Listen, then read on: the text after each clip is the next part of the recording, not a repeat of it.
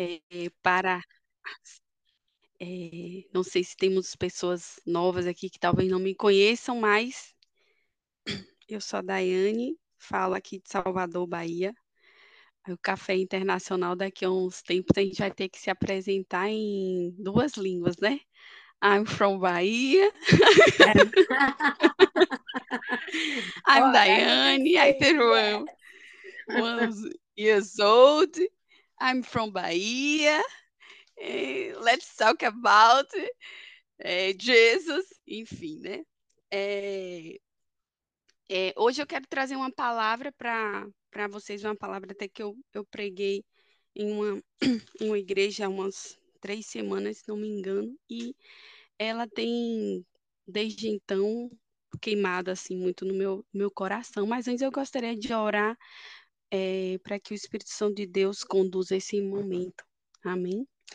É, pai querido, Pai amado, obrigada, Jesus, pela tua graça, pela tua misericórdia, Senhor, pelo teu favor para com as nossas vidas. Obrigada por este dia que o Senhor nos deu e que até aqui nos ajudou o Senhor, que o Senhor nos conduza, Jesus, nesse momento.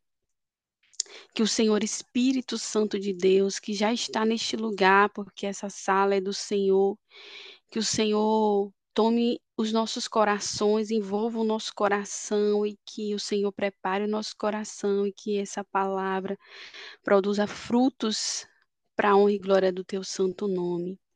Pai querido, que o Senhor receba, Jesus, toda a honra, toda a glória, todo louvor, toda exaltação, porque tudo é pelo Senhor, para o Senhor, por causa do Senhor. Que o teu nome continue, Senhor, todos os dias, sendo glorificado e exaltado em nossas vidas. Que o Senhor nos dê essa graça, Senhor, de seguir glorificando e exaltando o teu santo nome, porque só o Senhor é digno, Pai de toda a honra e de toda a glória. Eu entrego, Senhor, esse momento, cada família representada aqui por essas mulheres, que o Senhor as guarde, guarde suas casas, seus filhos, guarde seus esposos, seus casamentos, seus relacionamentos, seus trabalhos, toda a sua parentela, os de perto e de longe, as pessoas que estão ouvindo também nesse momento, Senhor, essa palavra, Deus, que o Senhor, Espírito Santo, as fortaleça, que o Senhor as livre de todo mal em nome de Jesus. Amém. Bom, ah, eu, eu, eu não sou muito boa de dar tema para a palavra, né? Meus temas são sempre assim, óbvios. Então, vamos de tema óbvio, é, que é, é, se eu pudesse dar, né? Esse, um tema para essa palavra seria quem é Jesus? Né? Seria quem é Jesus. Nós vamos falar, eu quero compartilhar hoje com vocês sobre a pessoa de Jesus Cristo. Eu gosto sempre de começar com um texto, um texto que é um, um texto que me norteia. E esse texto está lá, esse versículo, na verdade, está lá em, no livro de Hebreus, na carta aos Hebreus, no capítulo 12. Eu vou ler do 1, mas a gente, eu quero frisar o 2, no versículo 1, mas eu vou frisar o 2. Diz assim: Portanto, Portanto, também nós, uma vez que estamos rodeados por tão grande nuvem de testemunhas, livremos-nos de tudo o que nos atrapalha e do pecado que nos envolve e corramos com perseverança a corrida que nos é proposta. Aí o versículo 2, que é o principal, que eu quero frisar. Tendo os olhos fitos em Jesus, autor e consumador da nossa fé. É, tendo os olhos fitos em Jesus, autor e consumador da nossa fé.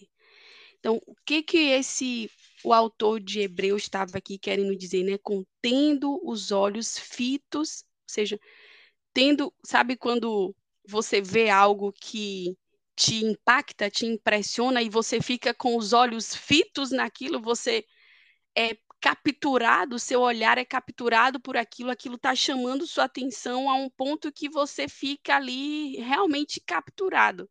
Isso é a ideia dos olhos fitos em Jesus, é de você estar capturada pelo seu olhar está capturado por ele e você mantém o seu olhar nele. Você mantém o seu olhar olhando para Jesus E o autor diz que ele é o autor, ou seja, é, é, a autoria da nossa fé vem dele, ele nos deu a fé que temos. Se temos alguma fé, essa fé, ela vem de Jesus, porque ele é o autor.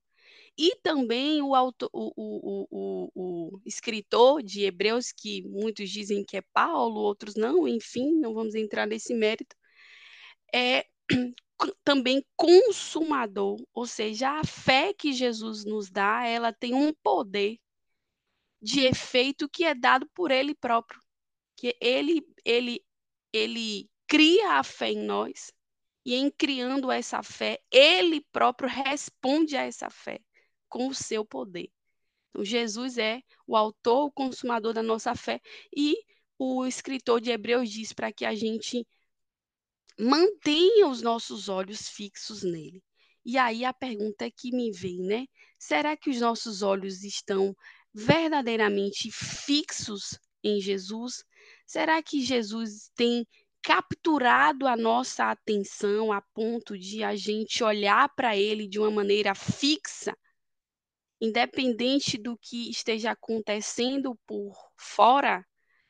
Porque no versículo anterior ele diz que estamos rodeados de uma grande nuvem de testemunha, e ele diz que para a gente se livrar de tudo que nos atrapalha e do pecado que tão de perto nos rodeia.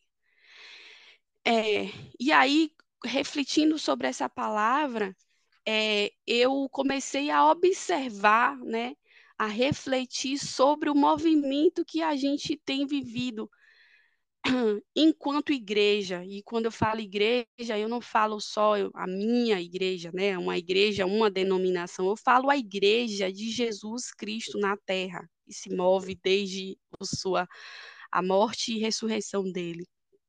Então a igreja já passou por muitos movimentos. A igreja já passou por muitas é, como é que eu vou dizer, muitos muitos desafios ao longo de sua história, de sua jornada, de sua trajetória aqui, momentos em de extrema frieza, momentos em que Deus se silenciou, momentos de avivamento, momentos de restauração, momentos de perseguição. E aí a pergunta é: qual é o momento que a igreja de Cristo tem vivido hoje? Se a gente puder observar os elementos desse, desse dessa geração que a gente está vivendo, quais seriam, qual é o tempo? A Bíblia nos diz, né, para que a gente procure conhecer os tempos, né? Para que a gente procure identificar os tempos, os tempos e as eras, os tempos e os modos. Então a Bíblia ela nos convoca em muitos momentos a isso, a observar, entender os tempos. Paulo até fala, se eu não me engano, em Efésios, eu acho, acho que Efésios, ele diz remir o tempo, usa a expressão até, né, remir o tempo, aproveitar o tempo, entender. Em Efésios também ele diz, busquem conhecer qual seja a vontade de Deus para vocês. Então a Bíblia nos convoca sempre a nós entendermos em que momento que a gente estamos, porque se a gente entende o que está acontecendo, se a gente amplia o nosso olhar, entende o movimento, que está em que estamos inseridos, a gente consegue é, se posicionar de uma forma melhor, de uma forma mais alinhada com aquilo que a palavra de Deus diz, com aquilo que a palavra de Deus espera, espera de nós. Então, na minha análise sobre esse tempo que estamos vivendo, eu anotei algumas coisas aqui que eu gostaria de compartilhar e ver se você concorda, se você partilha da mesma visão sobre esse tempo. A primeira coisa que eu vejo é que nós estamos vivendo em um tempo que é uma sociedade com uma cultura de pecado. Daí, essa cultura de pecado sempre existiu, porque o homem sempre, desde o Éden, foi pecador, sim, de fato. Só que com o advento da tecnologia, das redes sociais, da dessa a comunicação aberta, global, onde hoje você sabe o que antes sem essa globalização, você para você saber como alguém se comportava na China, na Europa, na, é, enfim, você teria que ir para lá, ou você teria que conhecer alguém de lá. Né, pessoalmente. Hoje, ou, ou, ou um livro, ou um filme, você teria que consumir um conteúdo muito mais, como vou dizer, trabalhado para isso. Hoje, não. Hoje, em segundos, você consegue perceber, ser influenciado pelo comportamento de pessoas no mundo inteiro, de culturas no mundo inteiro. Então, vivemos um mundo globalizado, né, em que é, há uma, uma, convergência, né? A gente percebe que existe um movimento para convergir as coisas, ou seja, para todo mundo se comportar de uma determinada forma, pensar de uma determinada forma. Só qual que é o problema? Essa forma não é a forma bíblica. Essa forma, essa convergência não é uma convergência que aponta para princípios bíblicos, muito pelo contrário. São princípios né, elementares, né, como Paulo diz, né, sem sabedoria, sem, é, sem é, com sabedoria humana, filosofia vã, né, sem a presença de Deus, sem o poder de Deus. Paulo já falava sobre isso, que isso acontecia já lá em Efésios. Só que lá, naquela época, a gente o acesso de uma cultura a outra era um acesso que era limitado pela geografia. Hoje não tem mais barreiras geográficas. Logo, as barreiras culturais têm caído também e tem se estabelecido uma cultura única, uma cultura de pecado, uma cultura onde o pecado é relativizado, é fomentado até, inclusive. Né? Coisas que antes eram vergonhosas falar, fazer, hoje não é mais. Então a gente vive primeiro, eu entendo que primeiro a gente está nesse momento, nesse, nesse, nesse, é, é, espectro de uma cultura de pecado. Outro ponto é, estamos também na era da informação certo? Estamos na era da informação. Nunca tivemos tanto acesso a tanta informação. Você, antes para você consumir um, um, livro, né, você teria tinha que ir numa livraria física ou um pouquinho mais um, um, um, pouquinho antes disso, você teria que ir numa biblioteca, né? Determinados exemplares ficavam na biblioteca que você ia, tinha que se deslocar fisicamente até a biblioteca para ir. Hoje, um, num, num, toque, em dois cliques, você está dentro da Amazon, você está dentro de, uma, de uma loja virtual que tem exemplares de livros de todo mundo. Então, vivemos uma sociedade de muita informação. Porém, a conta não fecha se você perceber, porque apesar de uma era de muita informação, de muito conteúdo informacional, temos também, ao mesmo tempo, uma era onde falta sabedoria. Onde você percebe que as pessoas elas não estão sendo sábias. A gente tem, a gente tem muito conhecimento, mas pouca sabedoria. Sabedoria para lidar com as pessoas, sabedoria para lidar com nós mesmos, nossas questões para conduzir a vida, para conduzir situações. Nos falta, a gente se pega, eu não sei você, mas eu me pego com falta de sabedoria, do tipo, o que, é que eu vou fazer aqui agora com isso? Que, enfim, como que eu resolvo isso aqui? Falta de sabedoria. É, temos muito conhecimento, pouca sabedoria. Mas por que pouca sabedoria? Porque a sabedoria, ela é um dom de Deus. A sabedoria, ela provém de Deus. Inclusive, o, o Salomão diz, o princípio, a raiz da sabedoria, o princípio da sabedoria é o próprio temor a Deus. Então, quando alguém tem muita sabedoria, na verdade, a pessoa ela vai ter muito conhecimento, muita habilidade. Agora, a sabedoria divina é aquela sabedoria que Salomão diz, você precisa buscar, você precisa buscar como que buscasse a coisa mais preciosa. E Salomão diz, a sabedoria está gritando, clamando para que vocês busquem ela, para que ela seja, é, para que a gente busque ela, né? E muitas das vezes a gente e a gente tem dificuldade, né? Exatamente nisso, em buscar a sabedoria. Percebo também que a gente tem vivido uma era de superficialidade, muito conhecimento, certo? Muita informação, mas muitas também superficialidade, pouca profundidade. As relações estão extremamente rasas, né? É, não existe, está é, ficando cada vez mais escasso aquela relação em que você consegue compartilhar de fato com, a, com uma pessoa, em que vocês conseguem conviver, né? Porque a nossa rotina, a nossa vida vai nos afastando, vai cada um vivendo no seu universo ali, e aí fica aquela relação de oi, oi, né? superficial, até dentro, inclusive, das igrejas, né? As igrejas, cada vez mais, a gente tem essa dificuldade em a comunidade, né? Então, as, as pessoas vão muito para a igreja, elas vão cumprir a tabela da semana, o dar o cheque, né? Vou ali dar meu cheque na, na igreja, no culto, vou ali porque eu gosto de daquele momento ali, mas é aquele momento ali, duas horas, no, duas horas, duas horas e meia no máximo, passa, duas e trinta, duas horas e trinta e cinco minutos, passou cinco minutos, já tem gente reclamando que o culto foi muito extenso e que está cansado e tem outras coisas para fazer e a vida em comunidade, que era a vida que a igreja primitiva muito mais vivia, porque a igreja primitiva vivia muito mais em comunidade do que em culto, bem, se perdendo.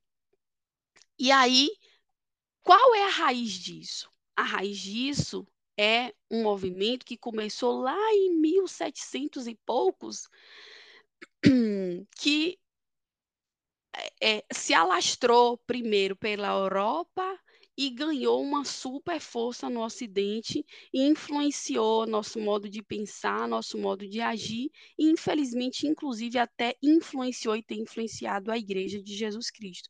Eu atribuo isso ao movimento do pensamento humanista, né? a visão humanista, que coloca o homem no centro, o antropocentrismo.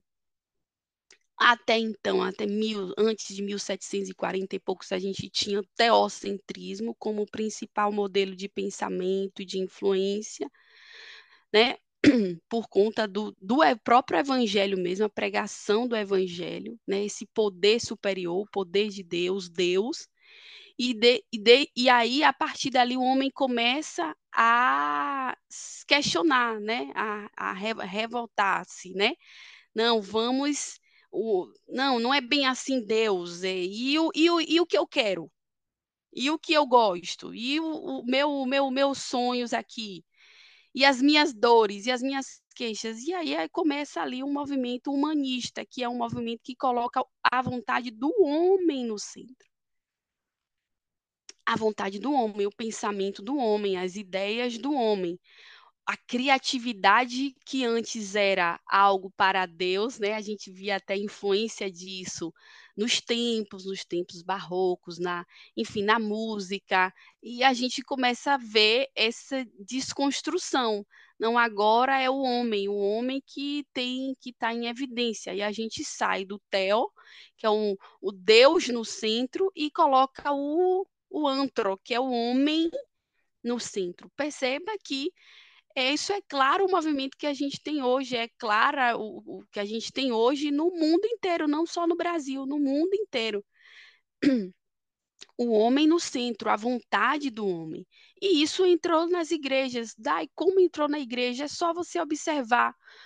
É, a gente vê muitas, muitas pregações, muitas igrejas onde você sempre é a vontade do homem. Você vai para um, um culto, você ouve uma palavra, é 40 minutos de uma palavra e Jesus não é falado em nenhum momento.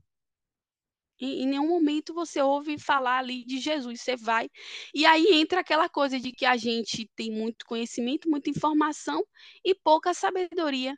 Aí a gente sai, vai, ouve uma palavra que 40 minutos e o o pregador não falou de Jesus em nenhum momento, não falou do Espírito Santo em nenhum momento, não falou de Deus em nenhum momento, foi só você vai conseguir, se esforce, seus sonhos vão se realizar. Quando Jesus entra, Jesus entra como um coadjuvante, alguém para financiar os sonhos da pessoa. Né? Jesus vira apenas um financiador de sonhos, ou alguém por quem assim eu tenho que passar ou alguém que do tipo, ah, é porque ele era inteligente, ele era sábio, então eu vou colar nele aqui, mas como eu colo em qualquer um outro, como eu colo nos gurus, nos outros gurus que eu tenho também, né?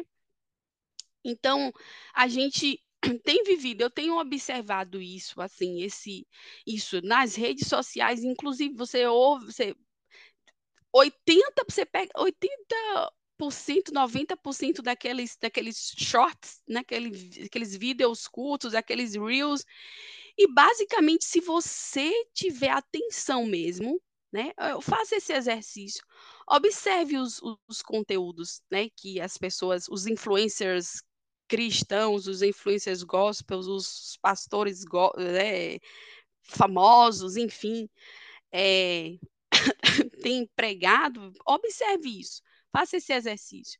Observe em que, a partir de que, de que minuto Jesus é fala, Jesus é introduzido. A partir de que minuto? Às vezes no, no finalzinho lá. E eu já ouvi palavras inteiras em que Jesus não foi citado em nenhum momento, né?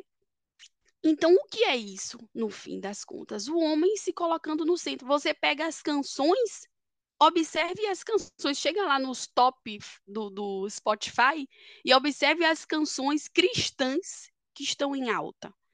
Observe, pega a letra da canção e, e, e vê o que está escrito ali. Se você, você, a maioria delas, quando você vai ver, é só o homem, a jornada do homem.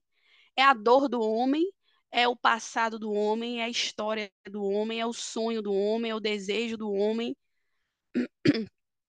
E quando a canção fala de adoração, essa adoração é colocando o homem em uma posição de destaque, do tipo, ah, independente do que acontecer, eu te adorarei, sabe? É uma altivez que a gente percebe que no fundo ali tem uma altivez, tem alguém querendo dizer que adora Deus, que é super adorador. e pouco se falando da pessoa de Jesus.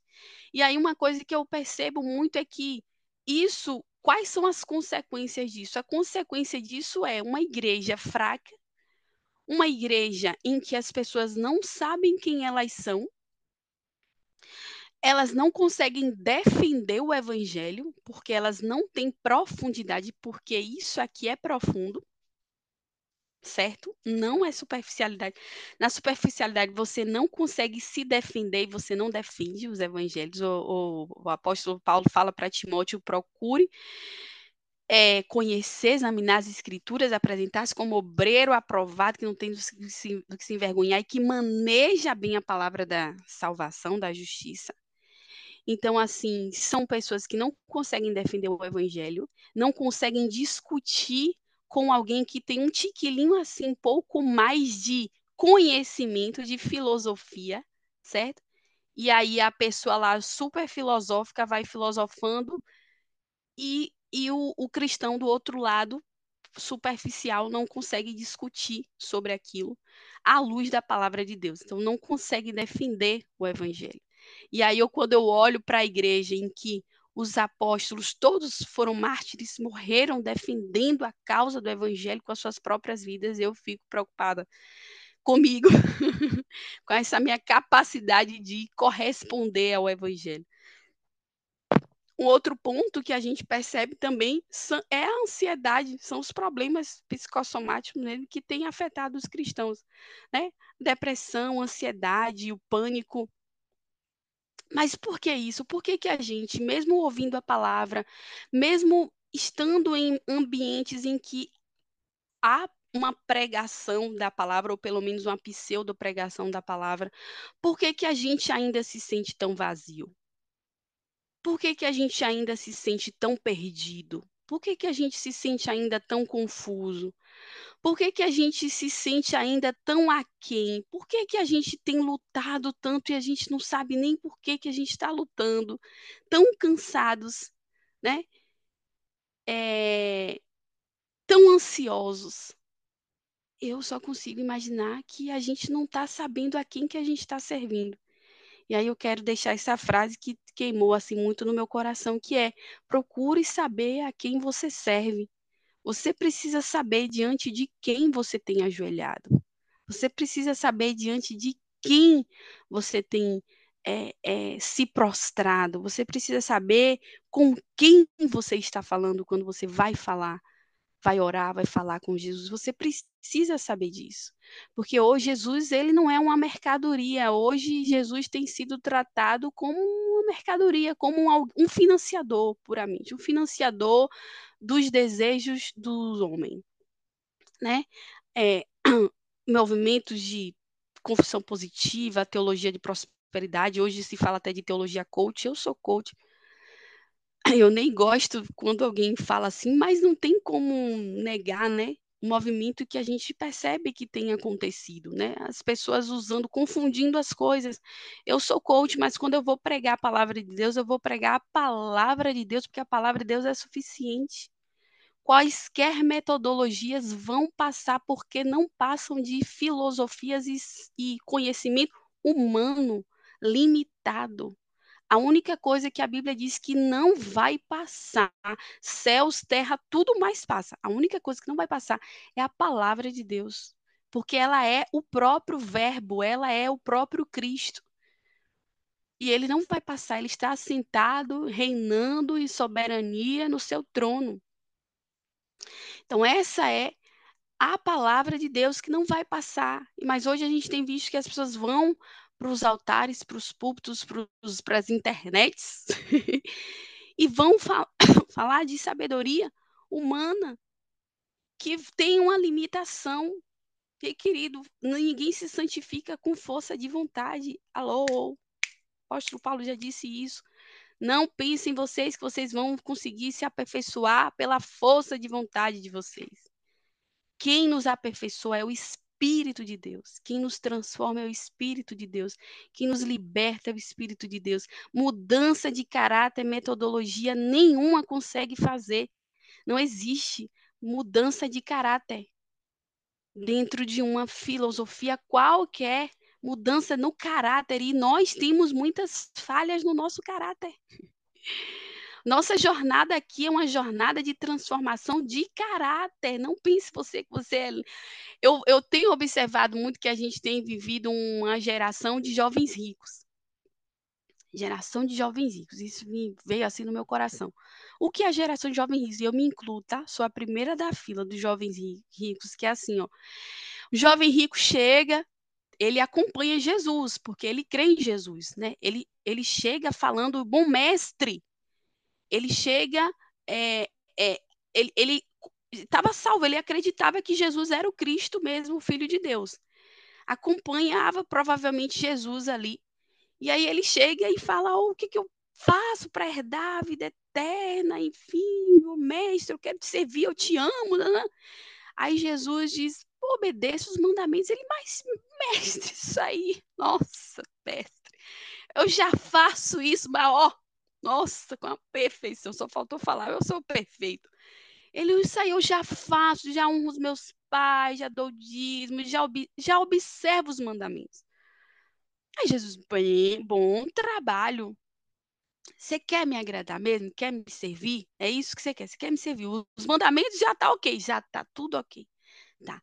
Vende tudo que você tem, dá para os pobres e me segue. Aí ele parou deu um passinho para trás.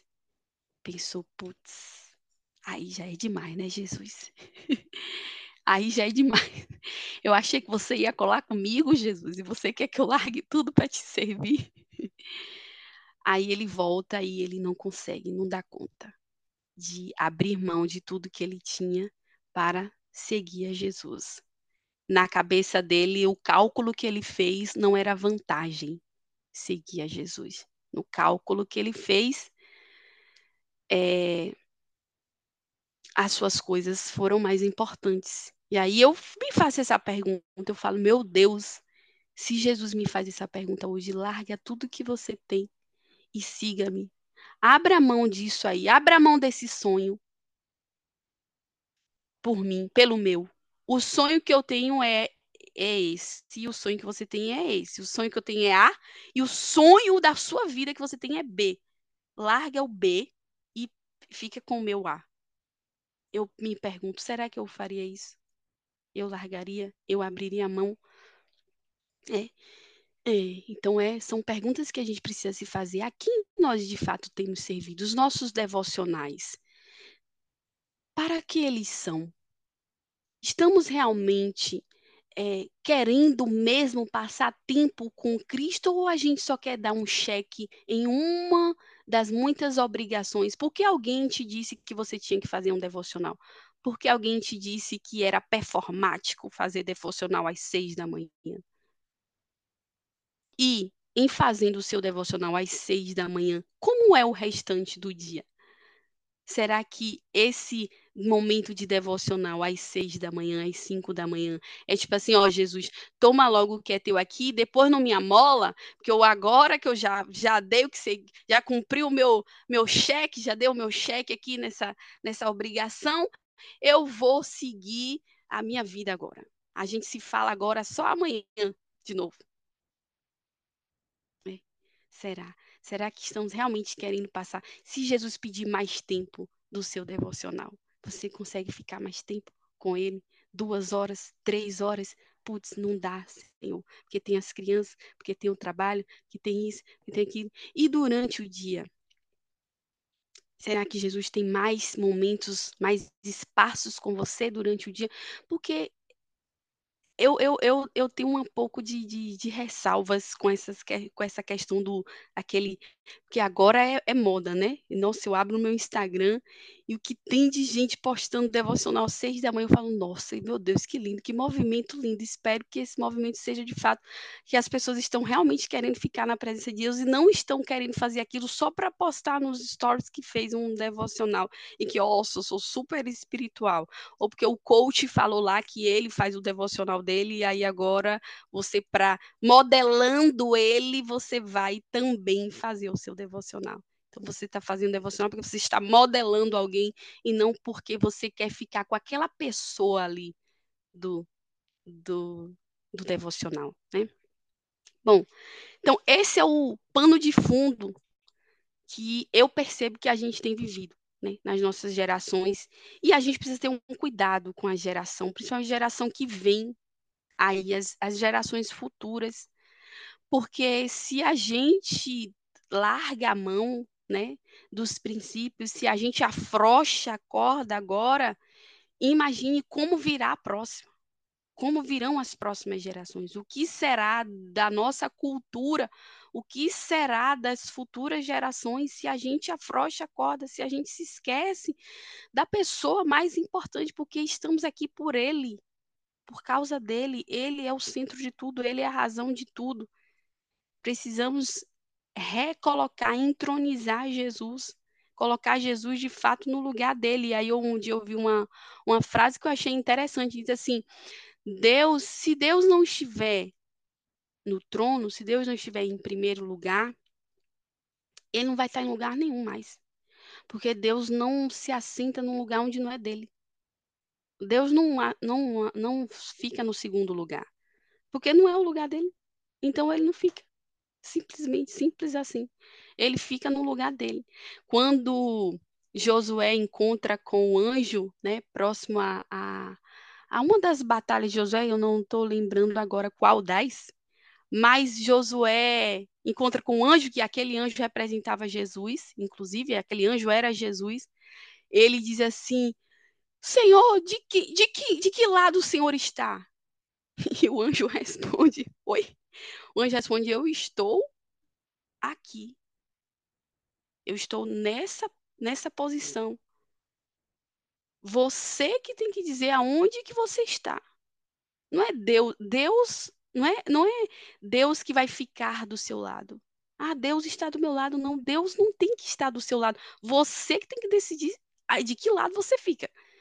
Você que tem, eu é que tenho que estar do lado de Deus, não ele do meu lado. Deus está no lugar dele.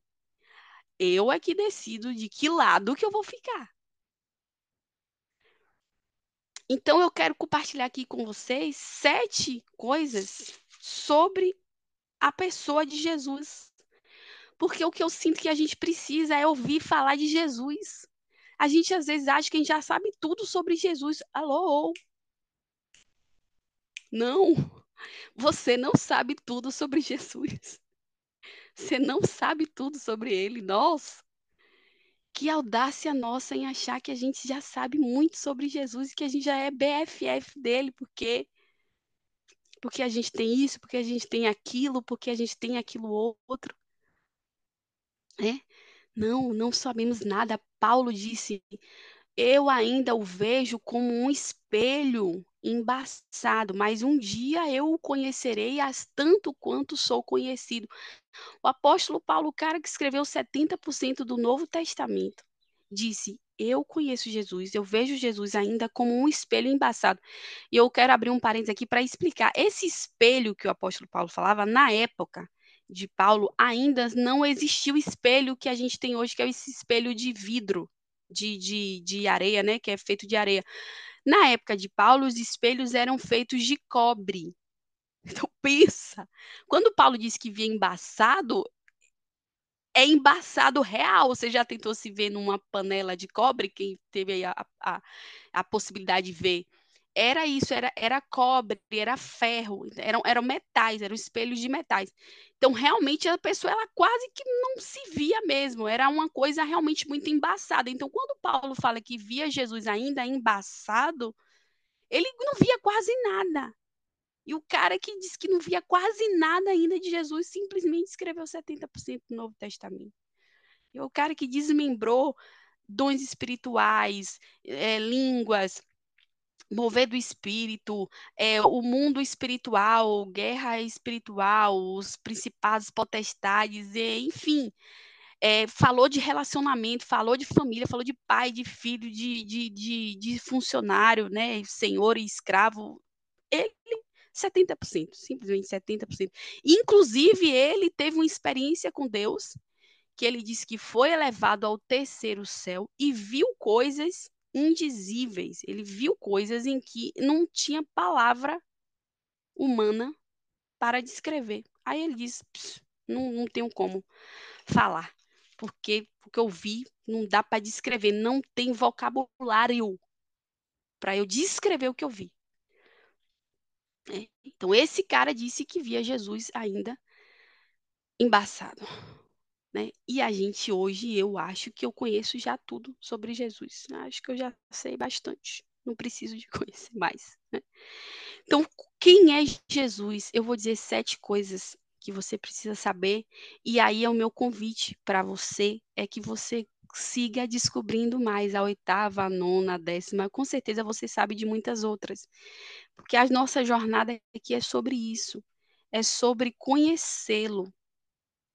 Naquele grande dia, no, no, no, no, dia do julgamento final, é uma coisa que eu achei muito interessante, esse versículozinho, uma, uma palavrinha que eu falei, nossa, meu Deus. As pessoas vão vêm se apresentando e a Bíblia diz que Jesus fala assim, ó, apartem-se de mim, eu não vos conheço. Então, naquele grande dia, quem vai ficar de fora é quem Jesus, assim, quem é você? Eu não te conheço. É isso. É, são as pessoas que Jesus conhece e as pessoas que Jesus não conhece. Essa é o grande. Ah, não, os pecadores. É, todo mundo é pecador. Todos serão pecadores, todo mundo é pecador. Agora, tem o pecador que Jesus conhece. Jesus vai reconhecer, vai falar assim: Ah, eu, você eu conheço. Venha, bendito do meu Pai. E tem o pecador que Jesus não conhece. Então, o, o lance, o jogo aqui, a jornada nossa aqui é de conhecê-lo. Para que ele te conheça também. Conhecê-lo fazê-lo conhecido. A primeira coisa que eu quero compartilhar com você é que Jesus é Deus. Jesus é Deus. Jesus não é uma pessoa que veio e que é, foi embora e que não tem poder divino. Jesus é Deus. Jesus é Deus. Onde é que está escrito isso? Agora a gente vai correr Bíblia aqui. João 1. No princípio era o Verbo, e o Verbo. Vamos ler aqui, João capítulo 1. No princípio era aquele que é a palavra, o, o Verbo. Ele estava com Deus e era Deus. ele estava com Deus no princípio. Todas as coisas foram feitas por intermédio dele. Sem ele, nada do que existe teria sido feito. Nele estava a vida, e esta era a luz dos homens. No princípio, ele era aquele que era a palavra, ele estava com Deus e era Deus. Então, primeiro, Jesus é Deus. Jesus não é uma força ativa, um pensamento, uma nuvem. Não, Jesus é Deus. Toda isso significa que toda a divindade está na pessoa de Jesus. Ele tem onisciência, onipotência, onipresença. Ele é Deus. Segundo, Jesus é Senhor. O que, é que significa que Jesus é Senhor? O que, é que significa isso? Isso está lá em é, Atos dos Apóstolos, no capítulo 2. Atos 2, capítulo. É, Atos capítulo 2, versículo 36, diz assim, ó, portanto, que todo Israel fique certo disso, este Jesus, a quem vocês crucificaram, Deus o fez Senhor e Cristo. Senhor, essa palavra aqui, ela, é, ela chama, ela no, no, no original é Kyrios. O significado de Senhor, ao contrário do, da língua nossa portuguesa aqui, que é puramente um pronome, né? Um pronome de tratamento, Senhor, Senhora, a gente chama, né? Oh, Senhor, Senhora. No original, no grego, no hebraico, não. Senhor é um título. Senhor significa dono, alguém que tenha posse sobre algo ou sobre outro. Então, quando a Bíblia diz que Jesus é Senhor, isso não é um pronome de tratamento, é um título. Ele é dono. Ele é dono de quem? Ele é dono meu, é dono seu, é dono da igreja. É dono do seu próprio corpo, porque a igreja é o corpo de Cristo. Então, Jesus, ele é dono. Isso significa que eu não tenho vontade. Porque o dono, ele é a vontade do dono está acima da vontade do seu do seu é, do seu escravo, né? Senhor também tem esse lugar de, de ser dono de escravo. O, você tem o senhor e o escravo. Então, Jesus é dono. Paulo até fala disso. Ele diz que ele é prisioneiro de Cristo. Né? Ele é escravo do amor de Cristo. Cristo me fez escravo do seu amor. Ou seja, você não tem vontade, não tem querer. O querer superior é o de Cristo. Então, Jesus é Deus. Primeiro, toda a divindade está nele, ele é Deus. Ele não é menor que Deus, tá? Ele é o próprio Deus. Segundo, Jesus é Senhor, ele é dono, ele é Kyrios, ele, é, ele tem o título de senhorio. Deus entregou a ele a igreja. É, ele, ele tem a posse sobre a igreja, ele tem a posse sobre o seu próprio corpo, porque a igreja é o corpo dele. Terceira coisa, Jesus é o nosso defensor, o nosso salvador. Você só é salvo, eu só sou salvo por causa de Jesus Cristo. Não é por que você é bonitinha, não é pelo seu esforço, não é pelo seu sacrifício, não é porque você obedece todos os mandamentos, não é porque sua mãe é evangélica, seu pai é evangélico, não é. Você é salvo pelo sangue de Jesus que ele derramou inteiro, todo, todo o seu sangue na cruz do Calvário. Então, Jesus é Salvador. Lá em Lucas, no capítulo 2, versículo 11, diz assim: Pois na cidade de Davi nos, vos nasceu hoje o Salvador, que é Cristo, o Senhor. Então, Jesus, como nosso Salvador, ele pagou o preço que nós não tínhamos condições de pagar. Romanos 3, 23 diz assim: Porque todos pecaram, todos, e destituídos, ou seja, perdemos, destituídos estão da glória de Deus sendo justificados gratuitamente pela sua graça, pela redenção que há em Cristo Jesus. Então, redenção, perdão de pecado é só Jesus, não tem outro, não tem outra que você possa dizer, não, perdoou meu pecado. Vai confessar o pecado a Jesus, ele é o que tem o poder de perdoar pecado, ele, porque ele é o Salvador. Quarta coisa, Jesus é o nosso modelo.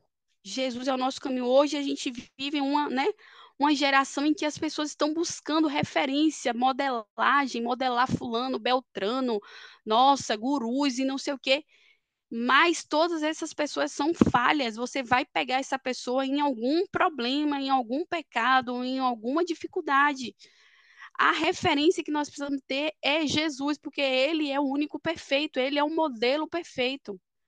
Se você, se eu buscar seguir a Jesus, servir a Jesus e modelar Jesus, é, a régua de Jesus é altíssima. E eu vou ter a certeza de que eu não vou. Ser... Quando você tem Jesus como seu modelo, quando eu tenho Jesus como meu modelo minha referência, você não fica com aquela coisa, ai, será que eu estou fazendo certo? Você não fica. Simplesmente porque não existe essa possibilidade de você se ter Jesus como seu modelo e Jesus ter feito alguma coisa errada. Entende? Mas você já percebeu que quando você tem outras pessoas como modelo, você sempre fica assim com aquela, ai, mas será? Ai, mas será que, que tá certo mesmo? Será que, que é assim? Você fica em crise, né? É, é, é, quem é você? Quem é a pessoa? Mas quando você busca Jesus, você não tem essa neura, porque ele é perfeito. Ele, o modelo dele é perfeito. Aí, onde é que está escrito isso, Dai? Efésios. Efésios capítulo 5, versículo 1 diz assim, ó. Sede, quer dizer, sejam, pois, imitadores de Deus. Quem é Deus, você já sabe, Jesus. Como filhos amados, e andai em amor. Como o quê? Como eu disse? Paulo disse, não. Como também Cristo vos amou e se entregou a si mesmo por nós como oferta de sacrifício a Deus em cheiro suave. 1 Coríntios 11, 1 diz assim: Sede imitadores, sede meus imitadores, como também eu de Cristo. Não é para imitar Paulo, mas era imitar Paulo na imitação dele de imitar Jesus. Entendeu? Entendeu? 1 João 2,6 diz assim: Aquele que diz que está nele também deve andar como ele andou. Ou seja, se eu digo que estou em Jesus, eu devo andar como ele andou, Jesus sendo modelo referência. Quinta coisa, Jesus sofreu por mim e por você. Quem pagou o preço foi Jesus. Quem pagou o preço foi Jesus Cristo de Nazaré. Não tem outro que tenha pago o preço por você, querida. Onde é que está escrito isso? Isaías 53 diz lá: e foi subindo como renovo perante eles, como raiz da terra seca. Não havia nele beleza nem formosura para que nós o desejássemos. Tínhamos ele como aflito, ferido de Deus e oprimido, mas ele levou sobre si as nossas dores. O castigo que estava sobre. É, o castigo que nos traz a paz estava sobre ele, e pelas suas feridas fomos sarados. Lá também em Hebreus diz que ele suportou, mesmo sendo Deus, não teve como Deus, não usurpou-se como Deus e teve como Deus ser Deus alta conta, mas ele se despiu de ser Deus e sofreu, veio para a terra e morreu morte de cruz. Então Jesus pagou o preço que nós não tínhamos condição nenhuma de pagar, morrer por nós, morrer por pecadores, morrer pelo. A gente não tinha condição de pagar nem o nosso, quando dirá o dos outros que ele pagou de todo mundo, ele pagou de geral. Eu não dava para pagar nem os meus próprios. Não dou, na verdade, para pagar. Mas Jesus fez isso, sofreu.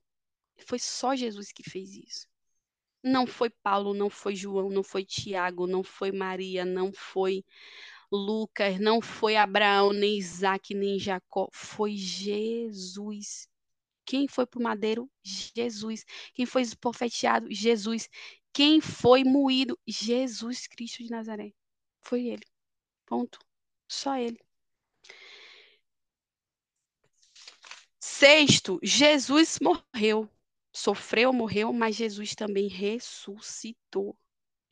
Atos dos Apóstolos 2, 24 diz assim: ó, Mas Deus o ressuscitou dos mortos, rompendo os laços da morte, porque era impossível impossível que a morte o retivesse. Eu amo esse versículo. Era impossível que a morte o retivesse. Jesus ressuscitou. Não está preso no madeiro, não está ainda sofrendo, não está ressuscitou. Lucas capítulo 24. Não, vou ler Atos dos Apóstolos 1, 3. Depois de seu sofrimento, Jesus apresentou-se a eles e deu-lhe muitas provas indiscutíveis de que estava vivo. Apareceu-lhes por um período de 40 dias falando acerca do reino de Deus, que nenhum outro na história da humanidade ressuscitou. Platão não ressuscitou, Buda não ressuscitou, Allan Kardec não ressuscitou, é, quem mais? É, Cleópatra não ressuscitou. Quem você colocar aí na lista? Todos os papas que tivemos até então. Billy Graham morreu, certo? Ressuscitou? Não. Está mortinho da Silva em paz. Nosso querido amado Billy Graham. Todos os outros, todas, todas as figuras históricas de toda a história da humanidade, desde o primeiro homem, da primeira civilização, da primeira comunidade até este exato momento, todas as figuras históricas morreram e não ressuscitaram. O único que morreu, ressuscitou, foi Jesus Cristo de Nazaré. Ou seja, Jesus não é apenas um personagem, ele é o próprio Deus e a morte era, a Bíblia, era impossível que a morte conseguisse retê-lo, conseguisse. Ela não conseguiu reter Jesus. Ele morreu, ressuscitou. E aqui o, o, o, o autor de, do, de Atos dos Apóstolos, Lucas, se não me engano, diz que Jesus ainda ficou falando por 40 dias depois. Ninguém tem dúvida de que ele tinha ressuscitado, que ele havia ressuscitado. Por último, Jesus, Jesus ressuscitou, Jesus reina. Jesus reina, ele está sentado soberanamente no seu trono. Apocalipse 19, versículo 16 diz: Em seu manto e em sua coxa está escrito: Rei, tudo maiúsculo, viu? Rei dos reis e Senhor dos senhores. Jesus está reinando, ele reina. Ele é rei, ou seja, quando você dobra o seu joelho para falar com Jesus, você está dobrando o seu joelho para falar com o Rei dos Reis e Senhor dos Senhores. Quando você fecha os seus olhos e fala Jesus, você está falando simplesmente com o ser todo-poderoso de todos os universos, o ser mais poderoso que existe, que já existiu e que irá existir, e que é Rei dos Reis e Senhor dos Senhores.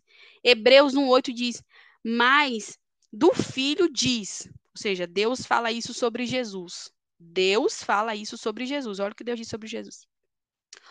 Ó oh Deus, o teu trono subsiste pelos séculos dos séculos. Cetro de equidade é o cetro do teu reino. Apocalipse 11, 15 diz: E tocou o sétimo anjo a sua trombeta, e houve no céu grandes vozes que diziam: os reinos do mundo vieram a ser de nosso Senhor. Você já sabe que Senhor é um título e não um pronome de tratamento, né? E, de, e do seu Cristo. E ele reinará para todo o sempre. Colossenses 1, que é o texto que eu amo, eu amo, sou apaixonada por esse texto, eu quero finalizar com ele, porque para mim esse texto ele ele fala da supremacia de Jesus Cristo. Eu acredito que a gente precisa falar de Jesus, pregar Jesus, falar Jesus, do poder de Jesus, porque quando você ouve falar de Jesus, não é sobre você, não é sobre o seu esforço, é sobre ele, sobre o poder dele, sobre a força dele, sobre a vontade dele. Quando a gente fica só ouvindo da gente, da gente, da gente, a gente tende a achar que a gente tem que fazer, que a gente tem que resolver, né? que é a nossa vontade, não. É sobre Ele. A jornada aqui é sobre Ele. A salvação é sobre Jesus Cristo, sobre o poder de Cristo. E aí, Colossenses 1, que eu amo esse texto, diz assim: ó, Ele é a imagem do Deus invisível, o primogênito sobre toda a criação, pois nele foram criadas todas as coisas nos céus e na terra, as visíveis e as invisíveis, sejam tronos ou soberanias, poderes ou autoridades. Todas as coisas foram criadas por ele e para ele. Ele é antes de todas as coisas e nele tudo subsiste. Ele é a cabeça do corpo, que é a igreja. É o princípio e o primogênito dentre os mortos, para que em tudo ele tenha a supremacia. Sabe o que é supremacia? É aquele poder inquestionável. É o poder supremo, não tem nenhum outro poder acima. Pois foi do agrado de Deus que nele habitasse toda a plenitude e por meio dele reconciliasse consigo todas as coisas, tanto as que estão na terra quanto as que estão nos céus, estabelecendo a paz pelo seu sangue derramado na cruz. Esse é Jesus Cristo de Nazaré. Então, quando você for dobrar seu joelho, saiba com quem você está falando. Quando você for falar, não, eu sou de Jesus, saiba quem é Jesus. E o meu convite para você é que você siga persistindo, perseguindo, que nós possamos perseguir, seguir, em conhecê-lo cada vez mais, para que a gente venha se esvaziar de nós e sermos preenchidas por Ele. Porque quando ele está no centro, quando ele está no lugar, não tem espaço, gente. Não tem espaço para medo, para angústia, para depressão, para ansiedade, para perturbação, para sabedoria. Essa semana eu vi uma menina que eu sigo, eu gosto bastante dela. Ela falou assim que às vezes a gente está orando demais por milagres. A gente não deveria precisar orar tanto, precisar tanto de milagres. Sabe por quê? Porque se a gente passa, se a gente buscasse mais conhecer Jesus, a palavra de Deus, enfim, ter mais intimidade com Deus, a gente é, não entraria em tanta coisa, sabe? Que para você precisar de um milagre, entende? Tipo, você teria sabedoria, você teria condição de já perceber, de já visualizar, você teria discernimento, o poder de Deus agindo em você, a palavra de Deus, o conhecimento sobre Deus te blindaria já de uma dezena de coisa que você não precisaria orar sobre aquilo depois. Eu falei, nossa, real, isso é real. Né? Então, a, o, o jogo é a gente precisar do mínimo de milagre, porque a vida já seria esse milagre, né? Buscar Jesus, enfim, é uma ação preventiva, né? preventiva do que remediativa, né? E a gente vive muito no remediatismo, né? É, depois que já foi lá, já fez, já não teve sabedoria, já não teve entendimento, já não teve discernimento e já degringolou tudo lá e, oh, Jesus, me salva aqui, me fortalece aqui, me socorre aqui. Bom, essa é a palavra que Jesus continue fortalecendo você. Eu quero orar aqui só para finalizar. Pedir, Pai, Jesus, obrigada, Senhor, pela tua misericórdia, Senhor, pelo teu favor, não somos nada sem ti. Precisamos do Senhor, da tua, da tua graça, do teu favor, Jesus, do teu amor, da tua palavra, que o Senhor nos sustente, Senhor, que o Senhor nos fortaleça, que o Senhor nos livre. Que o Senhor reine soberanamente sobre a nossa vida, nos dê força, Senhor, para, meu Deus, para manter ter a tua palavra, guardar a tua palavra no nosso coração, para buscar o Senhor, desenvolver a nossa salvação, Jesus, e te conhecer cada dia mais e mais. Abre os nossos olhos, abre os nossos ouvidos, abre o nosso entendimento para que possamos saber quem o Senhor é, Pai, quem o Senhor é. Em nossas vidas, assim nós entregamos a Ti, Jesus, toda a honra, toda a glória, todo louvor, adoração, exaltação, em nome de Jesus. Amém e glória ao teu nome, Senhor.